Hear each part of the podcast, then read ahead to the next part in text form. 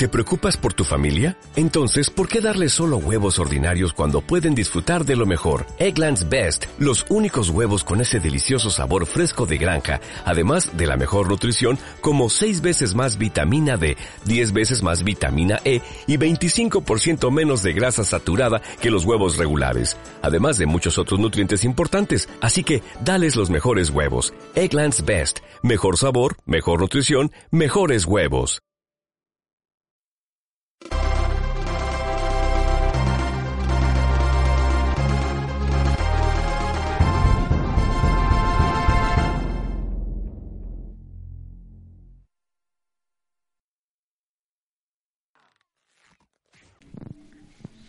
Bienvenidos al capítulo número 28 de Crónicas Gumba número 3. Tercera parte ya. Chan, chan, chan. Esto sería que Cazadores del Arca Perdida, no, esa es la primera.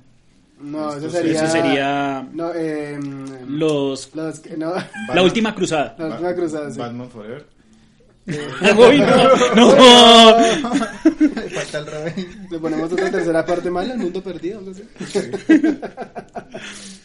Ay, no. Bueno, Bueno, hoy Tiburón 3, ya eso es malo con decirlo de esa forma. no, pero con el juego que vamos a reseñar el día de hoy, el juego de que vamos a reseñar el día de hoy es Metal Gear Solid 5, Phantom Pain. Ahora 5 sí es la venganza de Adrián. No, Es el 7 de la venganza. rayos.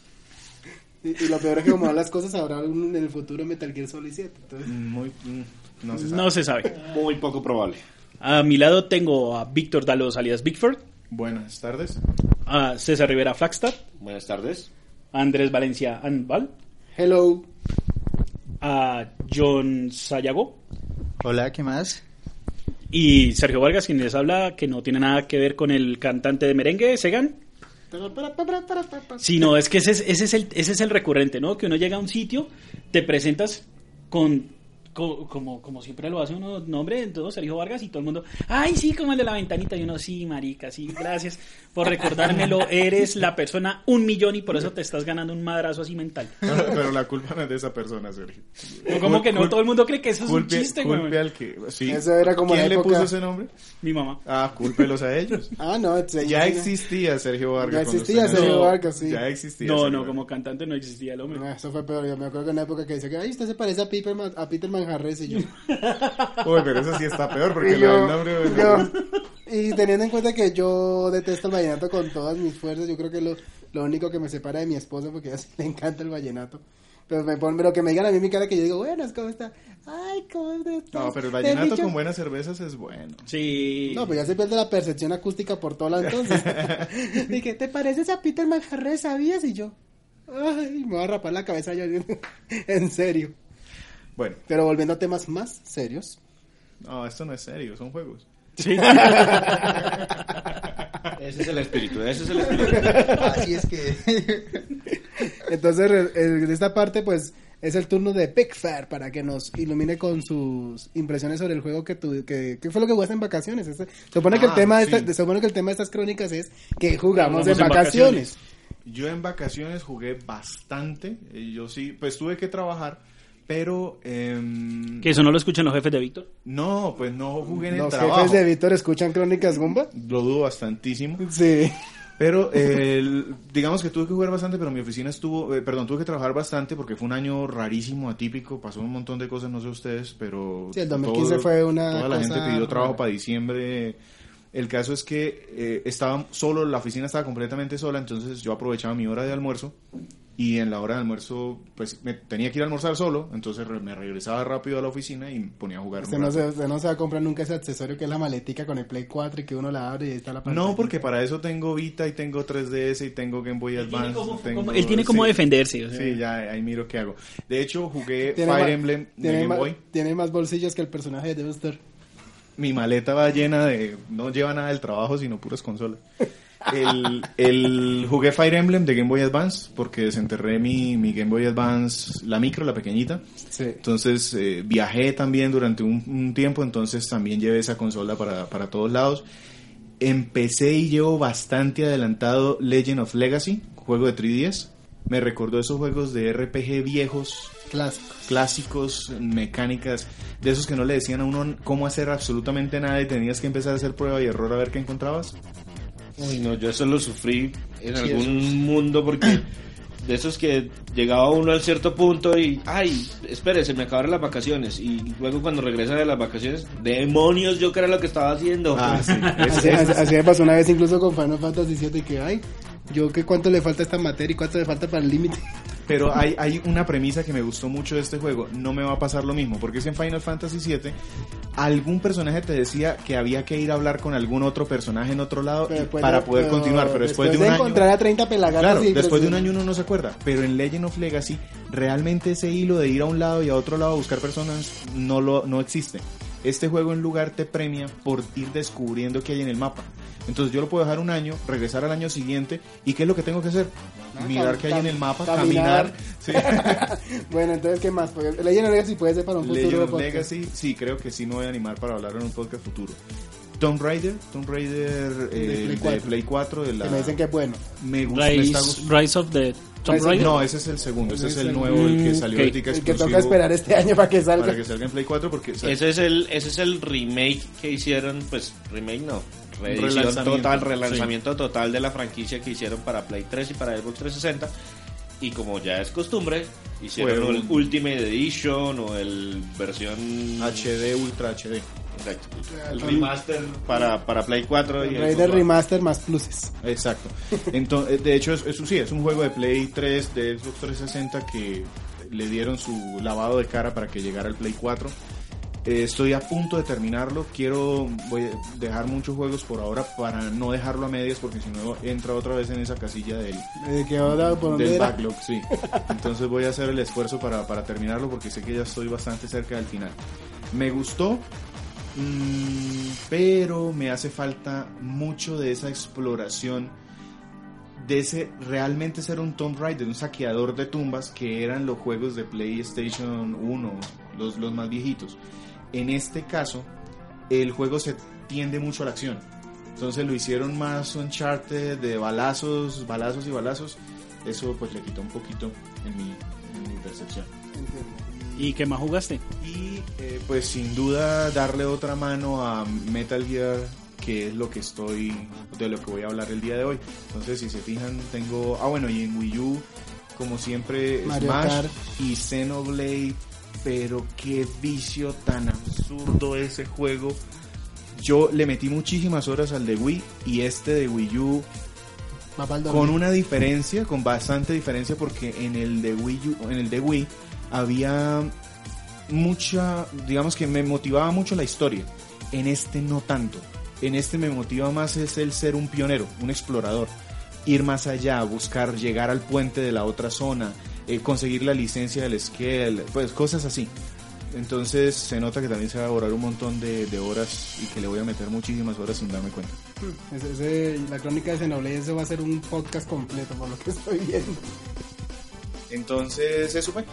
Ah, bueno, entonces dijiste que hoy nos vas a hablar de Metal Gear 5 de Phantom Pain. Sí. Entonces, adelante. Standing on the edge the crater, like the prophets once said, and the ashes are all cold now, no more bullets, and the embers are dead. Whispers in the air tell the tales of the brothers gone. Desolation, devastation. What a mess we made when it all went wrong. Watching from the edge of the circus for the games to begin. Gladiators. Entonces, Metal Gear Solid 5 de Phantom Pain. A ver, ¿cómo empiezo esto? ¿Por qué este juego, Víctor? ¿Por qué, porque ese juego, yo jugué Metal Gear 1 en PlayStation y lo dejé a medias. Yo voy a hacer un paréntesis, que espera que te interrumpa. Este es el podcast donde tienes que convencer. Aquí volvemos a derecho No. No. anglosajón porque aquí ninguno de nosotros... Pero, pero yo este- creo que esa pelea está perdida. Yo la verdad mm, no soy capaz ya con un Metal Gear. Yo, no- yo creo que jamás jugaré uno ya. Es que, es que están esos dos grupos.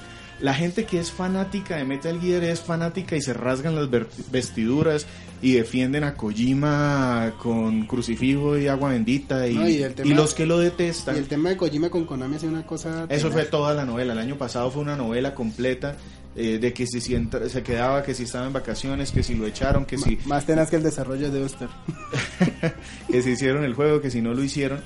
¿Por qué Metal Gear 5? La verdad yo sí le tenía mucho, lo esperaba, lo esperaba bastante.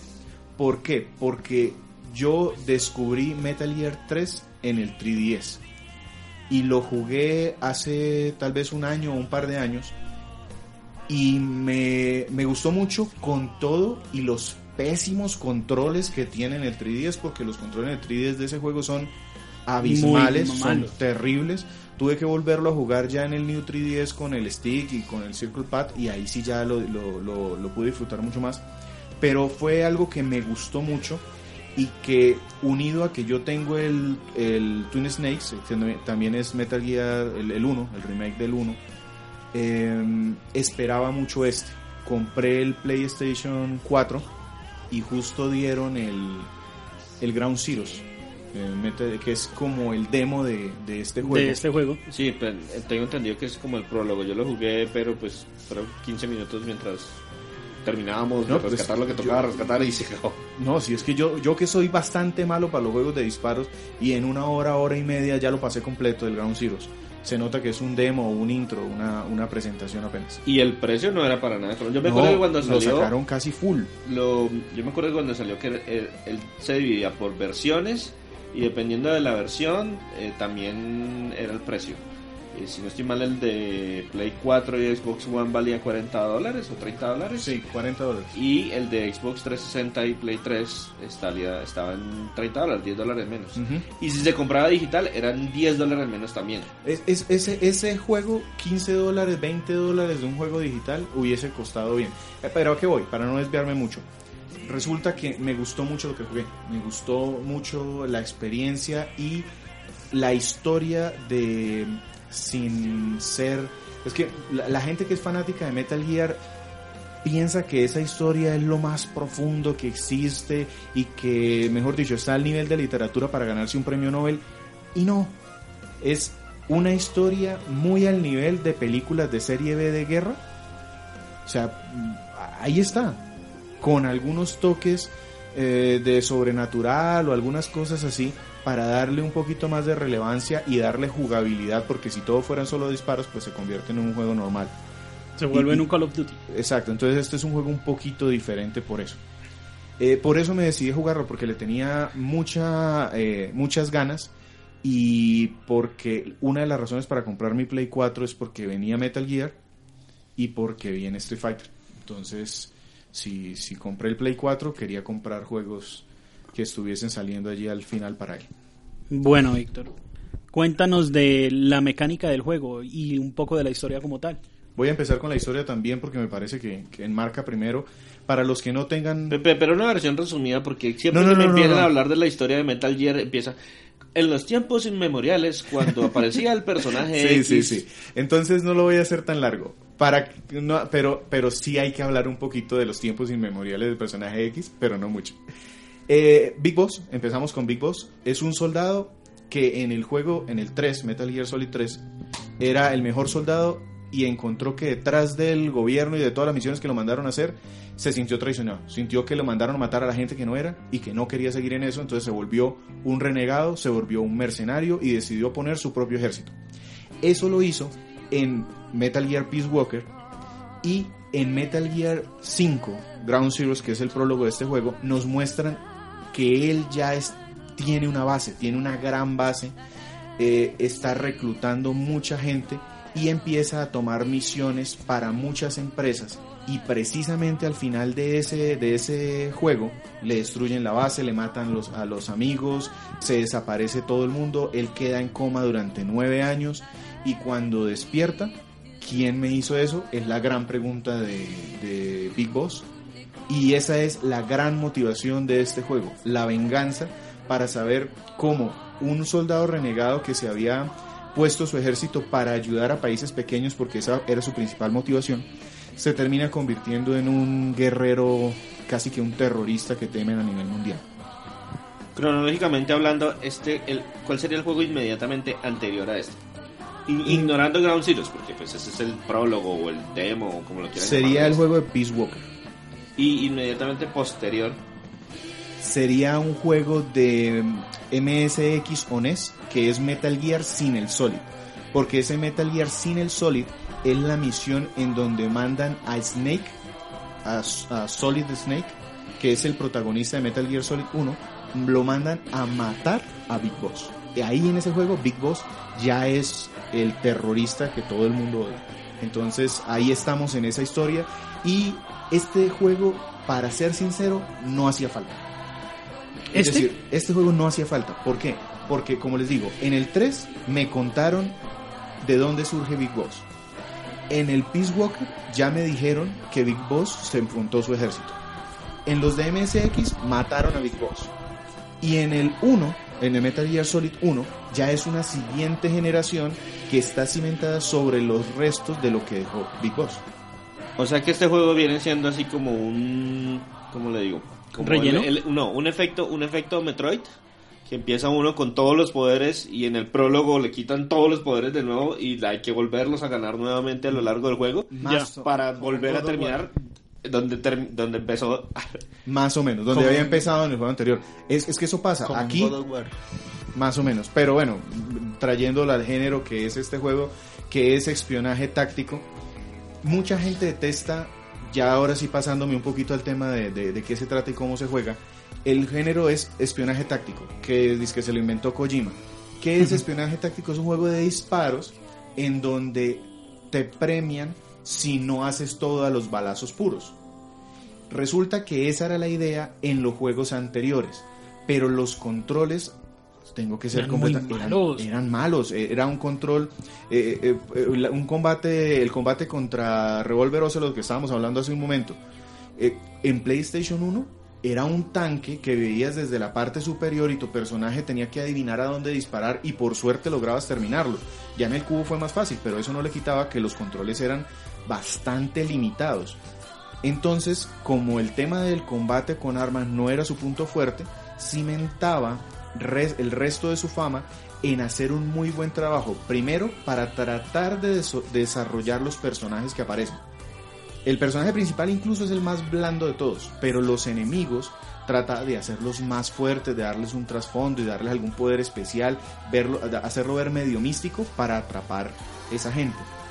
Y lo otro es el tema de poder ocultarte. Cuando yo jugué por primera vez un Metal Gear, cometí el error que yo creo que todo el mundo cometió. Fue tratar de salir a darle bala y, patadas a todos los soldados. Cuando en realidad lo que debías hacer era quedarte quieto cinco minutos esperando que ese soldado se fuera y que tú tuvieras la línea libre para subirte al ascensor. Eh, yo no estaba acostumbrado a eso y por eso creo que mucha gente choca con este juego. En este Metal Gear el cambio fue muy fuerte hacia el mundo abierto, hacia la jugabilidad de un mundo abierto en donde el combate le gana protagonismo al desarrollo de los personajes. Y eso se nota un montón.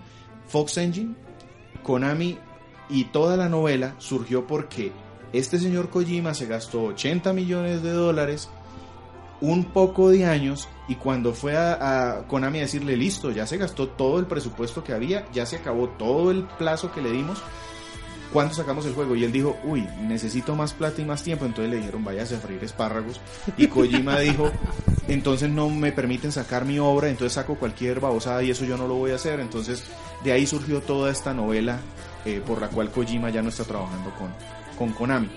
¿A qué voy con el tema de que hicieron el cambio del Fox Engine? Que se nota que ese Fox Engine fue hecho para este juego. No hay errores evidentes. Lógico, si yo cojo los binoculares y veo al fondo, habrá alguna textura que se vea mal, pero de resto todo es muy sólido en el juego para ser un juego de tercera persona, de infiltración, pero que yo puedo jugar infiltrándome o si me da la gana tomar ametralladoras, granadas, bombas, rocket launcher, pedir ataque aéreo y destruir el sitio donde quiero ir si quiero jugarlo así. Como yo era fanático de, del Solid viejo, pues yo no. Eh, yo infiltrarme en una base era meterme por las alcantarillas, llegar a las cajas, esperar que me dieran en la espalda a los soldados, llevármelos, luego eh, secuestrarlos, eh, fultonearlos, que eso es una mecánica que pronto hablo ahorita. Eh, y eso hizo que también el juego se me demorara mucho más. Pues yo la verdad estoy apartado de la franquicia más o menos como desde el 2002. Pero hasta donde yo recuerdo, la mayoría de los, de los niveles o de las misiones era precisamente en espacios cerrados. Y que uno Sí. tenía control de toda la como la visibilidad de dónde están ubicados los enemigos y me toca meterme por allá porque es que si no me escuchan por acá y etcétera, etcétera. Lo que critican mucho de los fanáticos de este Metal, de Metal Gear en general, es que dicen que esto no es Metal Gear. Porque lo ven como un juego de mundo abierto cuando lo que dices es eso, lo que dices es, es lo que la gente esperaba. La gente esperaba un juego pasillero. Un juego que tengo que ir de A a B y hay tres pasillos diferentes. Y te metes por esos tres pasillos y ya. Y no hay y te toca despacito. En este no. En este te botan en el Afganistán en todo el campo. Y tú puedes llegar en helicóptero, irte a caballo, robarte un jeep, caminar hasta el sitio.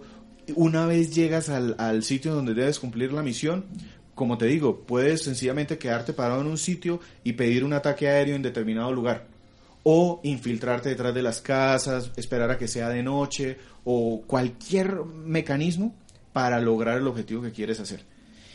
Entonces, los controles del PlayStation 4, yo no he contado los botones, pero son muchos botones. Son como 14 botones contando la pantalla táctil, más que las esquinitas se presionan. Se usa todo. Se usa absolutamente todo. Y con algo muy bueno. En los Metal Gear anteriores, yo no sé por qué carajo, yo no sé si a ustedes les pasó alguna vez, uno quería sencillamente arrodillarse para poder disparar y el berraco se ponía de pie completo y entonces se ganaba uno el balazo en la cabeza y vuelve a empezar. En este juego nunca me pasó eso. Siempre sentí que yo tenía el control del personaje. Esos aspectos de cómo manejar a, a Snake, cómo ocultarse, cómo llamar la atención de un, de un enemigo, están completamente eh, controlados, valga la redundancia, con el control. O sea, si yo quiero hacer algo de ruido, tengo una forma de hacer un poquito de ruido. Si yo quiero que me vea un poco y salirme, también lo puedo hacer. Y aparte este juego, para poder darle un poquito más al tema de espionaje, si me detectan, el, el juego me da una ventana de reacción. Es decir, si el enemigo me vio, todo se pone en cámara lenta y yo puedo dispararle al enemigo o neutralizarlo antes de que active una alarma, de modo que yo puedo seguir en ese modo de sigilo sin que me pare de una vez el Pero eso es una gran ventaja porque yo me acuerdo que los primeros Metal y eso era lo y eso fue lo que me alejó completamente de la franquicia. Es que si me detectaron, me morí. Sí, te morías. Eh, En cambio aquí te dan una ventana, se ralentiza todo, tú puedes sacar tu pistola de dardos tranquilizantes y apagas la, apagas la amenaza que hay en ese momento. Te penalizan, eso sí, porque al final de cada misión te dan unas calificaciones. Entonces, si a ti te detectan muchas veces, es decir, tú terminas tu misión en sigilo y todo y eso te da un montón de puntos. Pero si te detectan, eh, ya eso te empieza a quitar tu puntaje, que al final sirve para heroísmo y muchas personas incluso eso nunca le ponen cuidado. ¿Qué es heroísmo? Heroísmo es, este juego tiene un marcador en donde si tú eres reconocido, es decir, como una sombra o todo lo haces bien, no matas gente, solo los duermes y todo eso, llega gente a tu base a unirse a tu ejército. Y entre mayor sea tu heroísmo, mayor es el nivel de esa gente que llega a unirse. Y ahora, usted dice, ¿y para qué quiero que se una gente a mi base? Resulta que desde Para el ataque aéreo que estamos viendo. para el ataque aéreo que estamos viendo. Porque resulta que desde Peace Walker, eh, eh, Big Boss es diferente a Snake. Snake es el huevoncito solo con su pistolita que va a meterse a destruir la bomba nuclear o, el, o la nave. Bueno, ahí porque no quieres espolear el tema. Sí. Bueno, Big Boss es el líder de un ejército. Y eso pues se sabe en todo, el, en todo el juego. Entonces, realmente este juego marca mucho, y desde Peace Walker, que Big Boss está construyendo su ejército, haciendo su base. Entonces, la primera parte del juego es eh, Big Boss vuelva a empezar a moverse, eh, como en Metroid. perdió todas sus armas, perdió todas sus cosas, vuelve a aprender cómo se dispara, cómo se oculta, cómo se pone. Eh, y después de un determinado tiempo, ahí ya empieza otro reto que es administre su base. Entonces empiezas en una estación petrolera, la que te destruyeron antes, y empiezas con muy poquitos recursos. Pero entonces eres un mercenario, entonces te contrata gente, buscas contactos, te mandan a Afganistán y te mandan una misión típica de rescate al soldado tal y le damos tanto dinero o tantos recursos o un tanque o lo que sea. Entonces esa es la misión al principio de Snake. Cuando ya tienes mucho tiempo, ya esas misioncitas pequeñas incluso la hace la misma gente de la base, tú solo los mandas. Y Snake se puede ir a hacer misiones de mayor nivel porque ya tiene más recursos para hacerlo. Tengo un, un caso aquí de, en donde tenía que robarme unos planos de una base y tenía que detener el ataque de unos tanques. Cuando yo llegué a ese punto, yo llegué con mi pistolita y con unas granadas. Logré, logré llegar a robarme los planos y ahí fue donde apareció la amenaza de los tanques. Pues yo qué podía hacer? Lanzar granadas, destruir los tanques, pero resulta que si yo hubiese tenido suficientes recursos, después hice otra misión igual.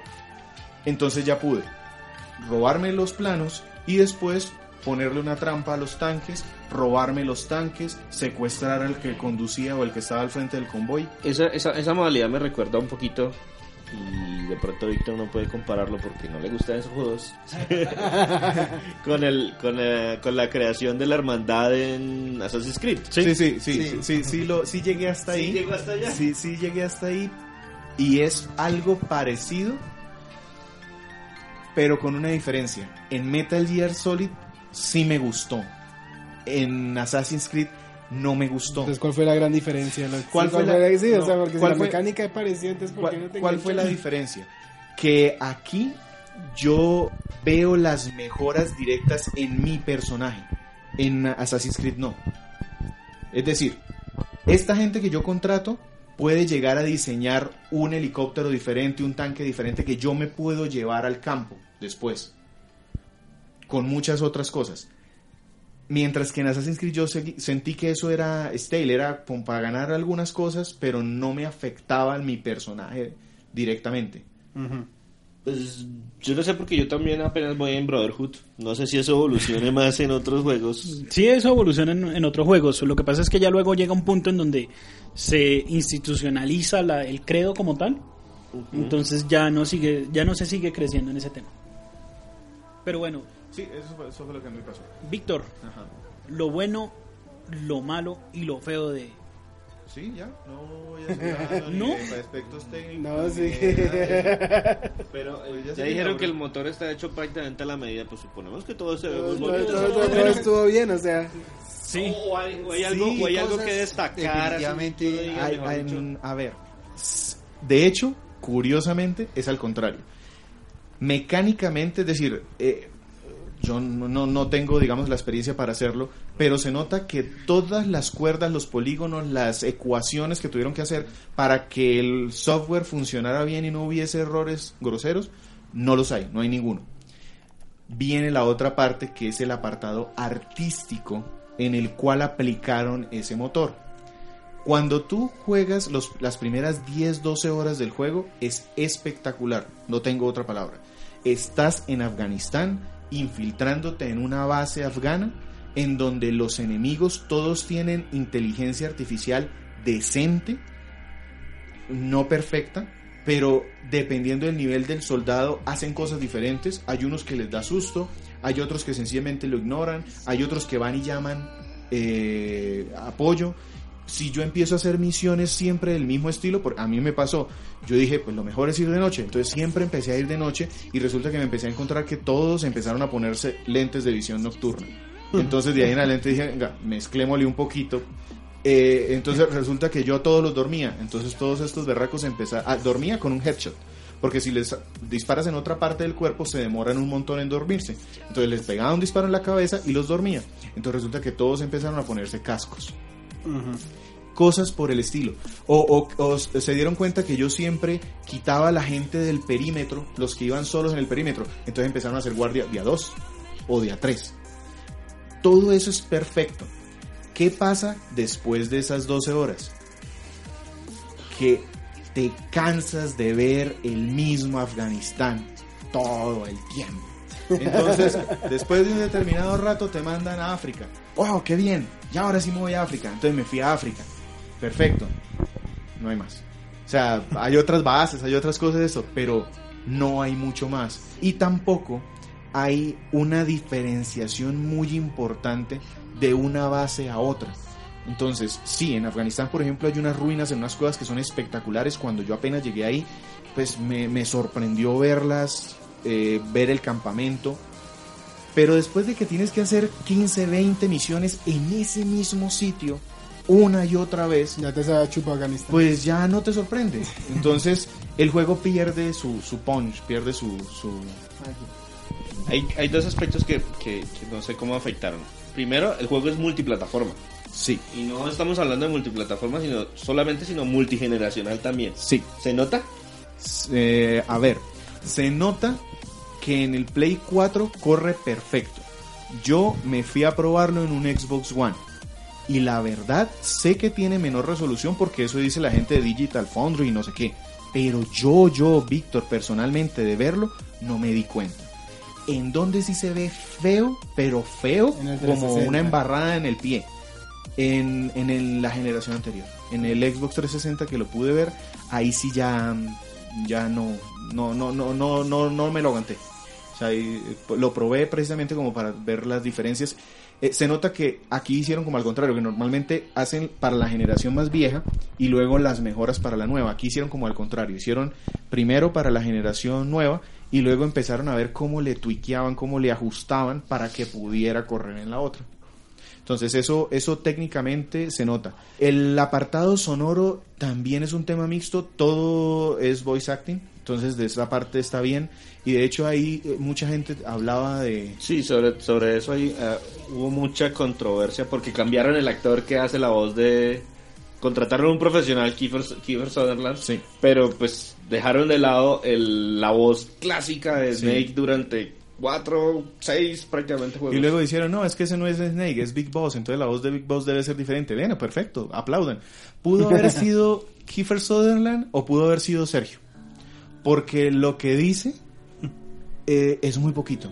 Es decir, habla dos o tres veces O sea, e puro- incluso en donde más habla es en las grabaciones de los cassettes, porque las cinemáticas las redujeron. Yo no he jugado el Metal Gear Solid 4, lo he, he visto apenas, pues, empecé un poquito y la verdad vi la primera, una de las primeras cinemáticas que duró como 90 minutos y dije, no, muchas gracias. Entonces creo que Kojima se fue para el otro lado y es que quitó todas las cinemáticas que pudo, las dejó a la- su mínima expresión y mucha de la historia la metió en cintas de audio. Eso está bien cuando tú le estás preguntando a un tercer personaje, oiga, ¿qué pasó en tal lado? Y ese personaje dijo, "Eh, no tenemos tiempo para contarle acá, se lo pongo en esta grabación y usted en su misión la va escuchando porque eso es como el briefing. Pero hay cintas en donde Snake, o sea, en donde Big Boss, perdón, eh, o Punish Snake, está hablando con él mismo. O sea, ¿Para qué se dejó esas grabaciones? no tengo ninguna razón, no hay ninguna razón. ¿Hablan Y- algo interesante acaso? Eh, sí, todas las grabaciones en sí, en sí son interesantes. Tratan de darle un trasfondo a la historia, tratan de explicar o, o buscar las pistas de quién destruyó la base, porque al final se supone que esa es la misión. Pero cuando tú llevas 30 horas de rescatar a un soldado ruso, de rescatar a un soldado rumano, de rescatar a un soldado que habla otro idioma, pues a ti te se olvidó que tú, eh, se te olvidó que lo que querías era vengarte. Y como la misión te la dan a, como la misión te la dan a cuenta gotas, porque la misión te empiezan, eh, eh, ahorita que ustedes decían 30 minutos de cinemática, llevábamos viendo nada más este video, sí, al principio. Después de eso, empiezas a hacer misiones de busque planos, destruya algún complejo de comunicaciones, secuestre a algún militar enemigo o rescate a un soldado. Básicamente todas las misiones están por ese lado con un inconveniente. Resulta que hacen una clasificación de misiones principales y misiones secundarias. Se supone que las principales son las que te van narrando la historia de la venganza de este señor y que las secundarias son para mejorar tus ingresos y eh, aumentar tu base para que esas misiones primarias sean eh, más fáciles. pero hicieron una selección tan extraña como por ejemplo la misión de rescatar a un soldado que hable un idioma diferente. Al principio del juego es una misión primaria, pero después la vuelves a repetir 500 veces como misión secundaria. Hay una misión de rescatar a un científico muy importante en la serie, que es precisamente uno de... Para los que no sepan, Metal Gear es un robot, eh, pues, un mecha. Es un, un, un bípedo gigantesco que puede lanzar misiles nucleares. Toda la serie Metal Gear se trata de eso. En este juego vemos un cómo empiezan a desarrollar esos, esas armas. Resulta que el científico que los desarrolló, eh, entre lo poco que ustedes saben, ¿es o no es importante para la historia de Metal Gear? Claro. Es una misión secundaria. O sea, rescatar a ese señor es una misión secundaria. Entonces, ahí es donde yo digo, pues, algo no quedó bien. O sea, el, el- el señor que hizo la lista no supo cómo la hizo. Y ese seguro que no fue Kojima. Entonces, algunos, algunas de las misiones principales tienen cinemáticas. Hay una cosa en este juego. Resulta que los separaron como si fueran capítulos de una serie de televisión. Entonces, eh, el día de hoy, Big Boss va a rescatar a un soldado negro que habla un idioma africano X. Entonces empieza Sí, la... esa parte no me queda muy clara porque sí vimos que, que, que hay, digamos, el salto de capítulos, pero la idea no es que es como más mundo abierto. Es, eh, ahí vamos. Resulta que capítulo 1, Snake va a rescatar al soldado que habla el idioma africano. Entonces dan todos los créditos, es, eh, pone Snake como Big Boss, bla, bla, bla, bla, bla, bla. todo Y Hideo Kojima como director. Hideo Kojima, todas las veces. Entonces, desde ahí te dejan en tu mundo abierto. Vete para donde te pegue la gana. Así no sea rescatar al berraco soldado. Y te puedes gastar 50 horas y no ha terminado tu capítulo. Te fuiste y rescataste al soldado y tu imagen final es que sale Big Boss montándose al, al, al, Big Horse. al helicóptero. Ah, ok. O bueno, al- bueno, siempre es montándose al helicóptero normalmente. Y listo, sale yéndose contra- frente al horizonte. O sea, bien, y tan, se acabó el capítulo. Entonces ahí cuando terminaste de rescatarlo, te aparecen los créditos otra vez y ahí terminó tu capítulo. ¿Por qué? Porque hiciste la misión de rescatar al soldado. qué. Mucho como guion, ¿no? Sí, pero lo vuelves y lo haces y vuelves a ver la misma imagen saliendo contra el helicóptero por cada berraco soldado que te mandan a rescatar, sea misión secundaria, sea eh, misión primaria. Eso queda un poquito raro el tema de- del episodio. ¿Y qué pasa? Que si tú dices que vas a hacer determinada misión, hay cosas en el escenario que no pasan. Yo, por ejemplo, en las primeras tres horas eh, yo di vueltas, eh, yo cumplí misiones puntuales de la historia, me traté de ir solo cumplir la, la, la historia. Y resulta que nunca me salió el primer acompañante que es el perro, D-Dog. Nunca me salió yo, qué raro. Entonces en una de esas, no, me fui sin misión y me puse a caminar sin misión y me salió el berraco cachorro. Ya, ya eso. Resulta que si yo iba en misión, el berraco perro no aparecía. Y es supremamente importante eso porque ese perrito desbloquea misiones principales. Lo mismo sucede con, con- yo traté, trola- yo, traté de yo traté de no ver yo traté de no ver videos antes del juego porque sí quería descubrir la experiencia completa. Entonces, yo sí veía Quiet que para los que no sepan Quiet es una desnudista sniper que aparece en el juego que se convierte en un ayudante de Big Boss. Al igual que, que el perrito, uno puede llevarse al perrito, o llevarse a un robot, o llevarse a, a, a Quiet. Resulta que yo llegué a un sitio, iba sin misión, terminé una, una secundaria, y de pronto en un sitio, ¡pum!, un balazo en la cabeza. Yo, ¿qué pasó? Entonces me escondí y empecé a mirar, y resulta que era un sniper. Si a mí el sniper me está dando balazos en la cabeza, ¿ustedes qué harían? Me pongo cubierto. Sí, supongo. Pongo a cubierto y después de eso Hay que buscarlo. hay que buscarlo y darle con su mimba. Eso hice yo. Pues resulta que no había que hacer eso. Pues sí se podía hacer, es una de las formas. Después me volvió a aparecer y tuve que hacer otras misiones, pero entonces yo duré muchísimo del juego sin que me apareciera. ¿Por qué? Porque le di chumbimba en ese punto. Sí, o sea, la, la, la detuve. No está mal, perfecto. Pero resulta que por haber hecho eso, el juego se me prolongó en horas de no poder hacer las cosas que eran con su historia que hubiese agradecido que me hubiesen dado la oportunidad de, de decidirlo antes. O sea que así como lo estoy viendo, el problema principal que han nombrado es un tema de, de, de como de, eso se llama en inglés, pacing, pero ¿cómo se Pacing, llama? sí, pacing, como de ritmo. De- ritmo, De ritmo, sí. Mucha gente se queja, pues porque he hablado con otra gente que ha jugado Metal Gear y eh, por lo menos 5 o 6 personas me dicen lo mismo. Las primeras 15 horas parecen un gran tutorial, distribuido, ni siquiera como tutorial, sino que empiezas con una cosa, luego resulta que te empiezan a afectar los elementos, la lluvia, las, las eh, tormentas de arena, o, o ya ahora, por ejemplo, tienes el Fulton, que Fulton es un globo gigante, los que vieron, pues los que pronto han leído, obviamente. Yo, yo vi cómo jugaban Peace Walker, eso es una cosa que Eh. lleva a los, los enemigos para la base. Sí, pero en Peace Walker era tediosísimo porque en Peace Walker yo tenía que arrastrar la gente hasta el camión y luego de ahí se va todos. Aquí yo puedo coger uno por uno, lo tumbo, le pongo globitos y adiós. ¿Sí? Eso es divertidísimo. Yo perdí horas y horas utilizando el Fulton. Y de hecho, cuando yo tenía plata, yo no mejoraba mis armas.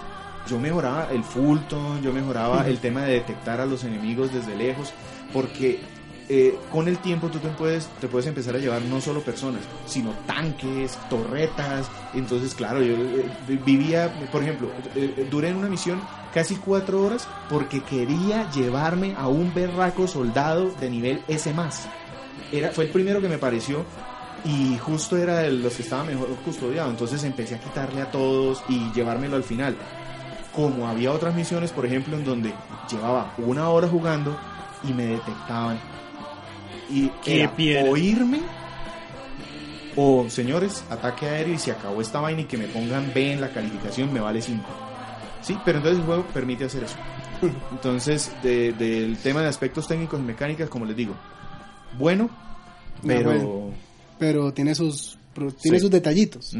Bueno, Vito, entonces yo ya después de este repaso, pues entonces ya pues, creo que podemos pasar lo que te pareció lo bueno, lo malo y lo feo del juego. Perfecto.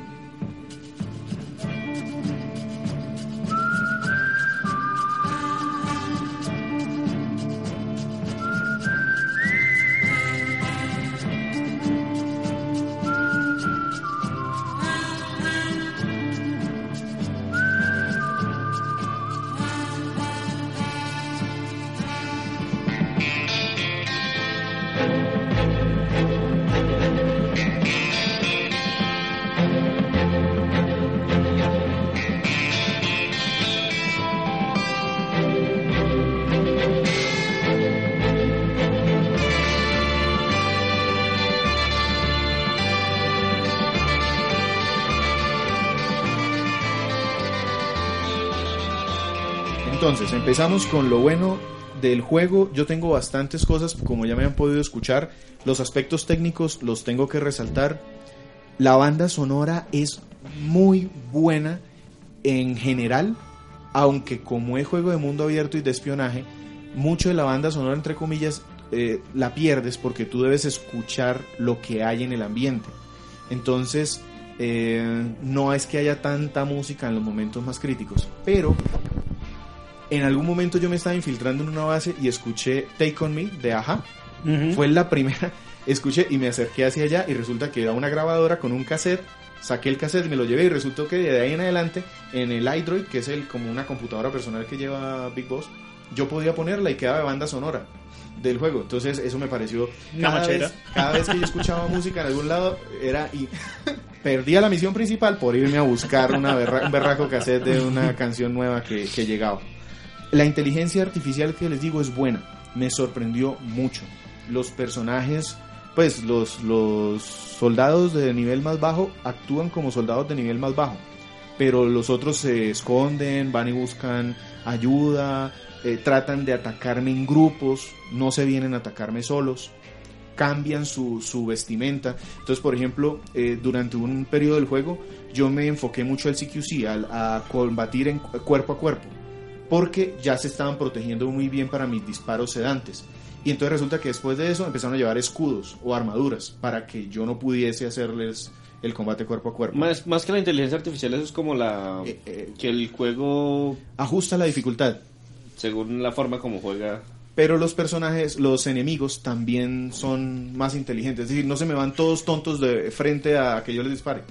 El tema de los amigos y los vehículos me pareció buenísimo. Al principio Big Boss está solo, pero luego aparece el perrito. Entonces el perrito es como si fuera un radar caminante, porque él va detectando enemigos por ahí. Eh, Quiet lo te protege en el momento justo. Es decir, hay momentos en donde me detectaron dos yo me encargo de uno con los reflejos y cuando volteo a mirar el otro ya no está, porque Quiet se lo cargó. Entonces, ese tipo de cosas es emocionante y está muy bien logrado. El prólogo, tengo que resaltarlo, para los que juegan Metal Gear desde antes, ese primer nivel de escaparse de, donde, la clínica donde está Solid Snake es Snake. eh, Snake, perdón, sí, es la experiencia típica de Metal Gear, de salir de los pasillos, de escaparse corriendo.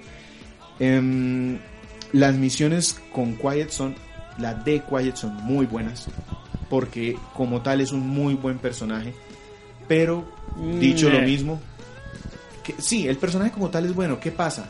Que como Kojima se pasó al otro lado de no pasar nada, de no decir nada y dar solo cintas, entonces todo termina convirtiéndose en vaya al sitio tal, pasan una pequeña escena y uno realmente no ve un desarrollo del personaje. No termina de ser algo más que un fetiche de que en cada toma que le hacen le enfocan la cola y, los, y las tetas. Ya. Entonces, O la eh, cara. muy poquito. Eh, la personalización y el tema de la base, que eso sí va en gustos. A la gente que le guste personalizar base, a mí por ejemplo me, me gustó mucho personalizar todo el tema de desarrollo de armas no, no letales, entonces toda esa parte la pude desarrollar muy bien. Y de fondo algunos de los temas que toma el juego, por ejemplo el del tema de niños soldados, cuando uno hace las primeras misiones de África, se da cuenta ese dura, esa dura crítica a que cogen niños que son esclavos en las minas o que son soldados obligados desde pequeños. Tener luego el corazón de los recluto, los mato, ¿qué hago? Entonces e- esos temas desafortunadamente otra vez muy tocados por los laditos, no, no se le da como el peso que es. Paso ya a lo malo. Sí, sí, sí. Entonces, en lo malo, de pronto la poca variedad de escenarios, sin duda. Yo esperaba mucha más variedad en un mundo abierto como este. Solo el, el desierto de Afganistán, solo la selva y de pronto alguna que otra eh, construcción. es- de ahí ya no, no se pasa. Entonces, eso, eso me hizo falta. Eh, muchos espacios vacíos, repetición de muchas misiones. Como les decía una y otra vez, eh, llegas Punto al final del B. juego y rescata a fulanito de tal. Entonces eso, eso me aburrió. Algunas misiones desarticuladas unas de las otras. O sea, eh, yo veía una lista de misiones y no sabía realmente por qué tenía que hacer esa misión. Y las misiones principales, como les digo, a veces eran menos importantes que las misiones secundarias. Y eso ya es una impresión mía. Pareciera que el juego quedó incompleto. O sea, pareciera que Como si lo hubieran sacado con afán para poder sacar Sí. y recoger el dinero antes de que... Sí. O sea, e- esa impresión queda. Porque al principio hay tanto mimo en las, en las eh, presentaciones de los personajes, en los detalles de las casas. Y al final es tan. como tan apresurado todo, como que cogieron dos o tres misiones y las embutieron para tratar de llegar a un final. Que, que eso me decepcionó un poquito. Y lo feo, como cosas feas, por ejemplo, no les comenté, el juego tiene online. Eh, el online se divide en dos modalidades. Una modalidad es que yo puedo o pueden invadir mi base. Entonces yo voy creando mi base y las otras personas que están conectadas en ese momento pueden o ir a mi base o yo puedo ir a buscarlas. Yo solo una vez logré tratar de infiltrarme en una base. No me parece. O sea, ¿cuál es la gracia de infiltrarte en una base de otra persona? Robarle recursos. Entonces yo me robé un jeep y se me cayó la misión. Se me cayó la Conexión. la conexión. Eh, volví a intentarlo otra vez, logré llegar a un determinado punto, creo que cogí un soldado nivel A o algo así, y otra vez se me cayó. Entonces, la verdad, no lo volví a probar. Nunca he visto que yo haya perdido recursos porque allí alguien se haya conectado a mi base. Entonces, ese apartado que se llama misiones FOB me pareció pues, bastante aburrido. Y el otro feo es el ya de irse a pelear a... Es, es un jugador versus jugador en dos equipos. Eh, no es mi tipo de juego, entonces por eso realmente no lo disfruté mucho. Disfruté mucho más el de Destiny porque ese juego es todo eso. O sea, es, es enfatiza, eh, se enfatiza en eso.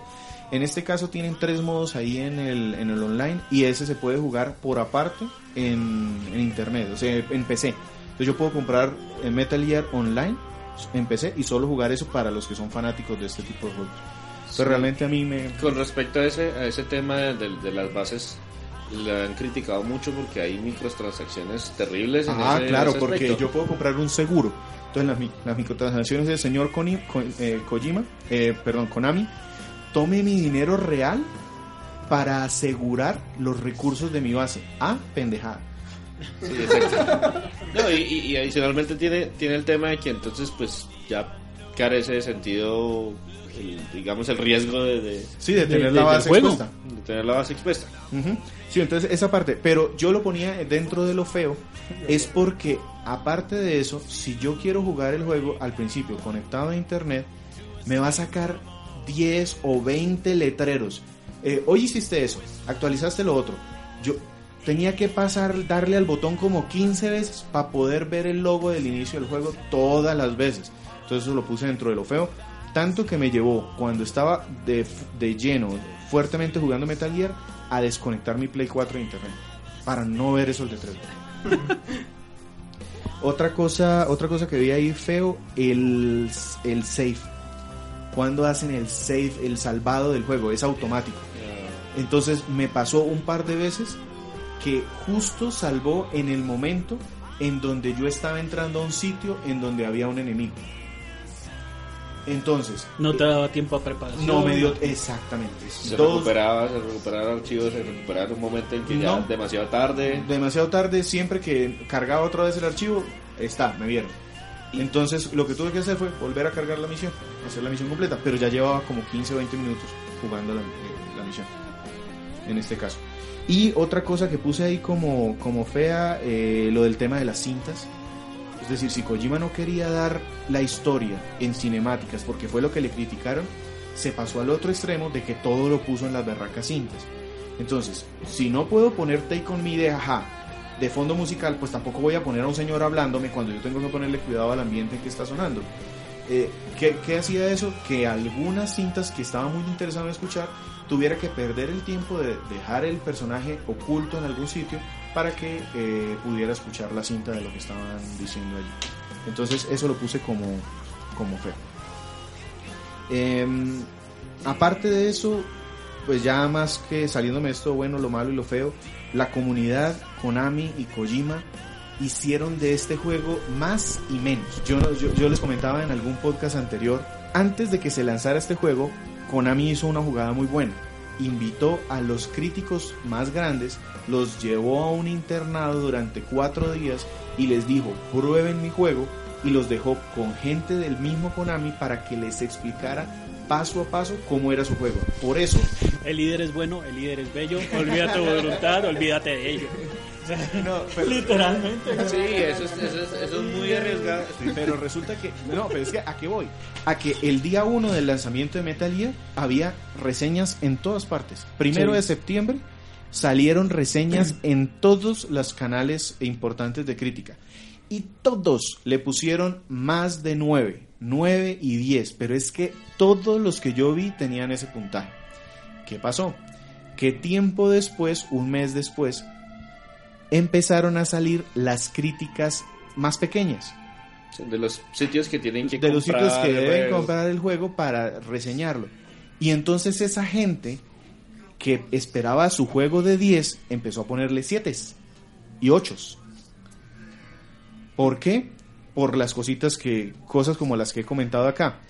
Y resulta que ya al final empezaron a aparecer las críticas de los jugadores. Eh, ya en diciembre, en noviembre, eh, dos, tres meses después. Sí. Y esas críticas empezaron a salir con puntajes de 8 o de, o de 8 o de 9. Es decir, hubo todo ese rango que se hizo la misma comunidad por la misma situación de cómo fueron las reseñas. Y eso fue muy, muy importante. Y aparte que este juego ganó publicidad adicional por la novela de Kojima y Konami, con un agravante. Toda esa publicidad parece que no les sirvió porque ya se empezaba a hacer público por parte de Konami que este juego para alcanzar el nivel de equilibrio debía vender por lo menos 5 o 6 millones de copias y no llegó a ese número, llegó a 4. En donde en el primer me- mes vendió un vendió 3 millones y en del primer mes a esta fecha apenas ha vendido como un millón y ha llegado a 4, o sea que ese juego no ha llegado al punto de equilibrio con todo y el bombo y el platillo que ha tenido. Pero sí, es que hay un problema severo, severo en la industria y está relacionado con eso. El punto de equilibrio está ridículamente alto. Sí, lo que pasa es que ya los, equi- los equipos de producción, los equipos de desarrollo son bastante amplios y eso implica tener mucho más personal. Entonces, más gente, más desarrolladores, más, más mercadeo y eso aumenta los costos. ¿Y hasta qué punto y hasta qué punto eso está siendo ocasionado porque la mayoría de los juegos se están volviendo mundo abierto? Y no tan solo Y- eso, sino que se quieren volver cinema, eh, películas. Sí. Se quieren volver películas. Y, y el tema de mundo abierto, yo debo decir, eh, rescato Xenoblade, rescato este juego Metal Gear como experiencia de mundo abierto. The Witcher lo empecé con muchísimo gusto y ya me está hartando. Sí, el, el- el- el problema es que cuando tengo demasiadas cosas que hacer pero no quiero hacer como ninguna. Sí. Y no, o no hay tiempo para hacerlas todas. Exacto, y, y eso... Assassin's Creed. Y el problema de diseñar Sí, mundo y el abierto... hecho de hacerlas, me pasa lo de Assassin's Creed. Algunas son muy importantes y son emocionantes, pero otras se vuelven ser el recadero de. Uy, eso sí. No, No, pero es y- que aquí no hay recadero. Y, y estos y No, esos, no. eso, eso se elevan los presupuestos, eso eleva los presupuestos de desarrollo de manera absurda. Y porque si creo, quiero crear un mundo abierto, tengo que crear un mundo abierto con cosas que hacer. Sí. Y hacer es ponerse esas misiones secundarias, los diseños de elementos adicionales, los, ma- los pedazos de mapa que tengo que pintar, que, y esos son los que están elevando los, los costos de desarrollo. Y, y lo otro, desde el punto de vista eh, financiero, como acabas de decir, pero lo otro desde el punto de vista mío como jugador, el hecho de poner esas cosas no es por ponerlas, tiene que brindarme alguna satisfacción hacer eso. Y eso es en donde yo veo que los juegos empiezan a, a cojear. ¿Qué me pasó con el Batman? La historia principal y todo el resto de Arkham Knight, excelente. Las historias secundarias, olvídese que yo voy a hacer eso porque es para obtener un sellito o un trofeo, porque yo no le veo más, más utilidad. Entonces, eh, ahí yo creo que dejo la, la reseña. Si tiene, entonces cerramos de una vez acá o... Calificación. recomendado y calificación. A ver, uy, esa está difícil. Yo, Más bien en pocas palabras, para alguien como yo que no que no gusta mucho de la saga y de pronto me dicen, ah, aparece un juego segunda barato, entonces que lo puedo comprar, lo puedo jugar y tú crees que yo lo puedo disfrutar o no es para todo el mundo. están los dos puntos. Para los fanáticos, fanáticos de Metal Gear, primero ya lo deben tener. Y, lo- y acabar. y ya lo deben haber acabado y les debe haber decepcionado porque esos elementos cinematográficos de, de que te- Kojima traía acostumbrada a la gente eh, los redujo muchísimo como juego y experiencia es buenísima yo yo personalmente le pongo más de 8 no me llega a 9 pero le pongo más de 8 sin duda 8 qué sé yo trajes de bikini de esta sniper de, de, De Quiet. Sí. de Quiet. eh, que pues ocho bikinis de esos están buenos. El, el caso es que eh, para un jugador como... va- Voy a ponerlo punto por punto. A Sergio, por ejemplo, le gustaría un montón porque a Sergio esas experiencias de mundo abierto, de buscar, de investigar, él las busca, a él le gustan. Y técnicamente este juego es al- o sea, altísimo. Sello de aprobación de Sergio. A, a- a César, si le disgustó mucho la mecánica de Metal Gear por sus historias y malos controles, en este juego es bueno. Los controles son buenísimos. Entonces de pronto eso lo puede animar a jugarlo y el hecho de que no haya tantas cinemáticas. Ahora no sé qué tal le vaya con el juego de mundo abierto. Andrés no se lo recomiendo porque tiene muchos juegos. y es un juego de 60 horas, 40, 60 horas. Yo, yo le gasté Pero 60 pero horas. independiente del backlog. No, pero, no, pero De independiente. adelante a Sergio no le vamos a recomendar. a Andrés. Sergio no, a Andrés no le vamos a recomendar ningún juego hasta que no termine los anteriores. Por lo menos unos cinco. Sí. Eh, Andrés, eh, a ver, las, si le gustan los juegos de disparos, a las personas que le gustan los juegos de shooter, shooter en tercera persona, está bien hecho. A las personas que le gustan los juegos de mundo abierto, váyanse, sin duda es un muy buen juego de mundo abierto.